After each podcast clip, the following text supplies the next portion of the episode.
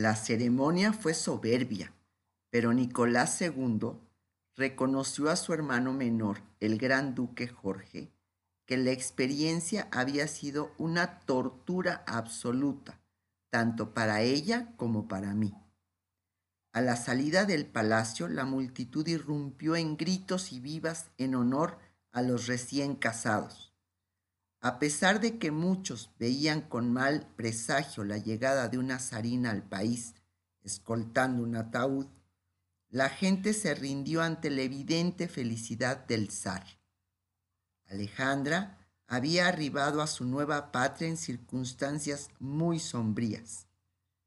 Durante 17 interminables días, vestida de luto, con un largo vestido y el rostro cubierto por un velo, tuvo que acudir mañana y tarde a la Catedral de San Petersburgo con la familia imperial para asistir a los solemnes oficios fúnebres en memoria de su suegro.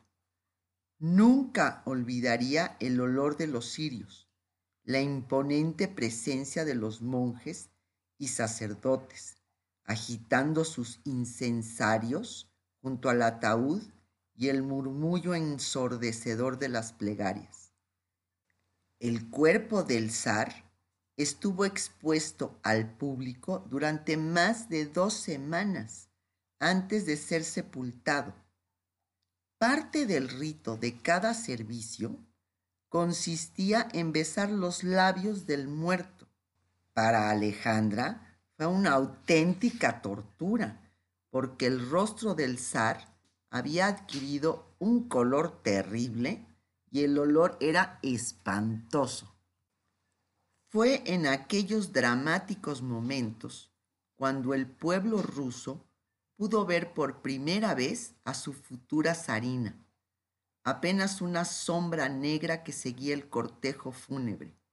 La princesa alemana Alix de Hesse ascendía al trono de Rusia a los 22 años, una posición extraordinaria para una persona tan joven con su matrimonio se convertía en su majestad imperial la zarina Alejandra Feodorovna, emperatriz de Rusia.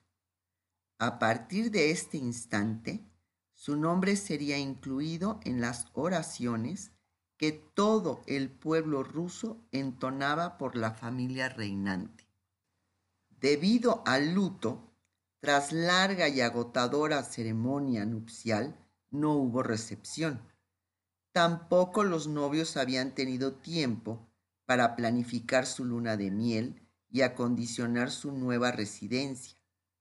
Los recién casados regresaron al palacio Anchikov, donde vivía María Feodorovna, la emperatriz viuda. Alejandra y Nicolás estuvieron despiertos hasta muy entrada la madrugada, respondiendo los numerosos telegramas que habían llegado de todo el mundo. En su noche de bodas, antes de acostarse, la joven escribió en el diario de su flamante esposo, al fin unidos por toda la vida, y cuando esta vida concluya, nos reuniremos de nuevo en el otro mundo y nos mantendremos así por toda la eternidad. Tuya, tuya. A la mañana siguiente, abrumada por tanta felicidad, escribió de nuevo. Jamás creí que existiera semejante felicidad absoluta en el mundo, semejante sentimiento de unión entre dos mortales. Te amo. Esas dos palabras expresan mi vida. Una semana después de la boda, al fin pudieron escapar y estar solos durante cuatro días en la residencia imperial de Tsarskoye en las afueras de San Petersburgo. Aquel primer invierno, la pareja imperial vivió en seis pequeñas y estrechas habitaciones del palacio Anchikov. Para la flamante esposa, esta situación le debió resultar muy incómoda, pero no tenía otra opción. estaban redecorando las habitaciones de sus dos futuras residencias, el Palacio de Invierno y el Palacio Nuevo de Peterhof, y no podían trasladarse hasta que las obras hubieran finalizado. Todavía no me siento que esté casada, conviviendo aquí con otros, parece que estuviese de visita, escribió con gran pesar a su hermana Ela. Alejandra apenas tenía intimidad con su esposo, pues además de su suegra, en el palacio compartía sus habitaciones con los hermanos pequeños del zar, Miguel, de 16 años, y Olga, de 12. Sin embargo, a la pareja les preocupaba más las largas horas que debían estar separados que los problemas domésticos. Nicolás se lamentaba. Peticiones y audiencias sin fin. Hoy solo he podido estar con Alex una hora.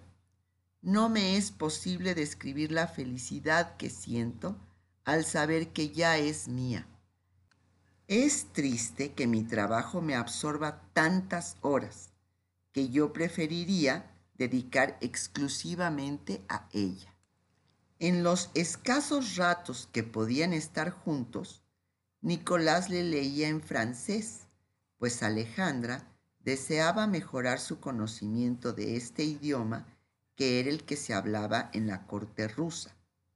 En ocasiones, en las noches nevadas, el zar envolvía a su esposa en bufandas de armiño y la sentaba a su lado para dar un romántico paseo en trineo. Pero muy pronto estos momentos de felicidad se verían eclipsados por las tensiones y los problemas que Alejandra tendría con una mujer que se convertiría en su peor rival, la emperatriz madre, María Feodorovna. Su suegra no estaba dispuesta a ceder su privilegiada posición en la corte y se negó a retirarse de la escena pública. En las cartas que se conservan de los primeros meses de su matrimonio, Alejandra pasa de la más exultante felicidad a la más sombría desesperación. Me siento completamente sola escribió a una amiga suya alemana. Lloro y me desespero todo el día porque tengo la impresión de que mi marido es demasiado joven y carece de experiencia. Estoy sola la mayor parte del tiempo. Mi marido está muy ocupado todo el día y pasa muchas de las veladas con su madre. Al principio de su reinado, Nicolás acudió a su madre en busca de consejo y trató de consolarla con su presencia. Muy a menudo comía con ella y solía quedarse después de la cena para pasar la velada a su lado. Para la emperatriz viuda, Alejandra seguía siendo una pobre princesa extranjera, inexperta y sin el menor conocimiento del país ni de los asuntos de Estado. Lejos de ayudarla, se mostraba prepotente, celosa y muy obstinada con su nuera.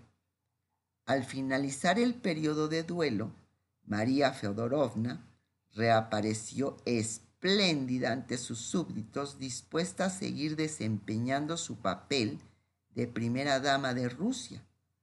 Era aún una mujer joven y a sus 47 años tenía una desbordante energía y era muy popular en el país. Amaba las fiestas, la pompa y los chismes. No estaba dispuesta a ocultarse tras un velo negro el resto de sus días. Así que ante el malestar de su nuera, comenzó a organizar, como en los viejos tiempos, fiestas y brillantes bailes. Alejandra tendría que soportar la humillación de ver cómo en los actos públicos y en las fiestas de palacio, su suegra entraba la primera acogida del brazo de su hijo, mientras ella detrás lo hacía junto al gran duque Miguel. Pero hubo un incidente que sellaría para siempre la enemistad entre las dos mujeres. Por tradición, la emperatriz viuda debía entregar algunas piezas de la colección de joyas imperiales a la zarina reinante. Sin embargo, María, que sentía debilidad por los collares de perlas y las diademas de diamantes, esmeraldas y zafiros que tenía en su poder, se negó a separarse de ellas. En su lugar, ofreció a Alejandra algunas antiguas joyas que habían pertenecido a Catalina la Grande y que por su incomodidad nunca se ponía en público. Su nuera se sintió profundamente ofendida por su feo comportamiento, pero supo cómo vengarse. Alejandra afirmó que ya no le interesaban las joyas y que aunque su suegra se las devolviera, se negaría a usarlas en las ceremonias oficiales. El zar Nicolás transmitió el mensaje a su madre que, temerosa de un escándalo en la corte, se apresuró a entregarle las joyas más valiosas. A partir de ese momento, la relación entre ambas fue muy tensa y más cuando se veían obligadas a vivir bajo el mismo techo. Para Alejandra, los primeros meses de matrimonio fueron decepcionantes, aunque tratara de disimularlo. Se encontraba muy sola, lejos de su familia y en un país extraño, rodeado de desconocidos que la miraban por encima del hombro. Sus días eran largos, ociosos y tremendamente aburridos. Vivía casi recluida en sus aposentos del palacio, a la espera de poder estar apenas unos minutos con su esposo, entre audiencia y audiencia. No conocía en absoluto a los miembros de su séquito, elegidos por su suegra. Su única amiga era la señora Orchard, su antigua institutriz que había venido de Darmstadt para acompañarla.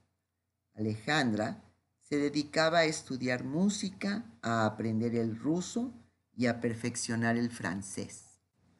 La pareja imperial nunca podía estar a solas, ni siquiera tenían su propio comedor y compartían la hora de la comida con la emperatriz viuda. En la mesa, Alejandra se sentaba entre la madre y el hijo, ignorada por ambos. María Feodorovna casi nunca la incluía en la conversación y su esposo era demasiado débil para defenderla. Así que la zarina reinante permanecía sentada en silencio hasta el final de la comida. Pero en público Alejandra nunca se quejó ni lamentó haber cambiado de vida. Esperaba resignada el momento de poder abandonar el palacio Anichkov y comenzar una nueva vida lejos de su suegra, una mujer orgullosa y manipuladora que trataba al zar como a un niño. En los primeros años de su reinado, Nicolás se vería atrapado entre estas dos mujeres de fuerte temperamento que ejercían una poderosa influencia sobre él. Cuando a principios del nuevo año Alejandra y Nicolás pudieron al fin mudarse al palacio de invierno, las tensiones domésticas cesaron. El imponente palacio con su fachada de estilo barroco reflejaba la grandeza y el poder de la Rusia imperial. Tenía 1.500 habitaciones, 120 escaleras, entre ellas la espectacular escalinata de Jordania en mármol blanco y enormes salones, algunos revestidos de piedras semipreciosas o de oro desde el suelo hasta el techo. Era la residencia oficial de la monarquía rusa y el edificio más espléndido de San Petersburgo, construido a orillas del río Neva. Sus proporciones eran descomunales y su interior gélido y húmedo, muy poco acogedor. Alejandra residió poco en él, le parecía un lugar insalubre debido a las corrientes de aire y la falta de higiene de sus aposentos y poco seguro. Hasta seis mil personas trabajaban y vivían en palacio cuando los zares residían en él. Tampoco tenían privacidad y todos sus movimientos eran observados por mil ojos. El matrimonio no se instaló como se esperaba de ellos en los suntuosos salones y habitaciones decoradas con muebles franceses, tapices, gobelinos y antigüedades provenientes de las valiosas colecciones de la emperatriz Catalina la Grande. Eligieron unos aposentos más bien pequeños que amueblaron con dudoso gusto. El salón de la emperatriz estaba lleno de palmeras en enormes macetas y las paredes habían sido tapizadas con tela de algodón estampado de flores, muy de moda entre la burguesía. La emperatriz adornó su dormitorio conyugal con sedas copiadas de las paredes de las habitaciones de la infortunada María Antonieta en el Palacio de Fontainebleau y de las que se enamoró cuando visitó París con su esposo. La capital de San Petersburgo, con sus magníficos edificios diseñados por los arquitectos más importantes de la época, impresionó a Alejandra, pero detestaba el ambiente ocioso y superficial de la corte. Debido a su juventud e inexperiencia, ignoraba las obligaciones que implicaba su alto rango se esperaba de ella que ejerciera de primera dama, marcara la moda con su estilo, ofreciera cenas y recepciones y disfrutara de los privilegios de ser la esposa del monarca más poderoso del mundo. Pero la joven decepcionó a muchos porque no tenía ni el carácter ni la presencia de la emperatriz rusa. Se vestía teniendo en cuenta su comodidad y le interesaba muy poco seguir las tendencias. Cuando se casó, todo su ajuar consistía en prendas de luto y de colores oscuros, de modo que llegó al trono sin los lujosos vestidos apropiados para su rango.